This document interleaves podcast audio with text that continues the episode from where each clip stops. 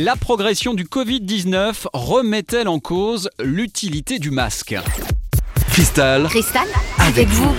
Alors la question en fera bondir certains, mais elle mérite d'être posée tant il est vrai que depuis la rentrée, une large majorité d'entre nous porte le masque et tant il est vrai que parallèlement à tout cela, l'épidémie rebondit. Mais de là à en conclure que c'est la preuve que le masque est inefficace, il y a un pas qu'on ne franchira pas, tout simplement parce que pour peu qu'on soit de bonne foi, il faut reconnaître que le masque correctement placé devant le nez et la bouche représente une vraie barrière au virus et limite sa propagation. Une barrière mais pas la parade absolue. Ce qu'il faut garder à l'esprit, c'est que porter un masque n'empêche pas d'être contaminé, mais empêche de contaminer les autres. Autrement dit, le masque, on ne le porte pas pour soi, mais pour les autres, et les autres le portent donc pour nous.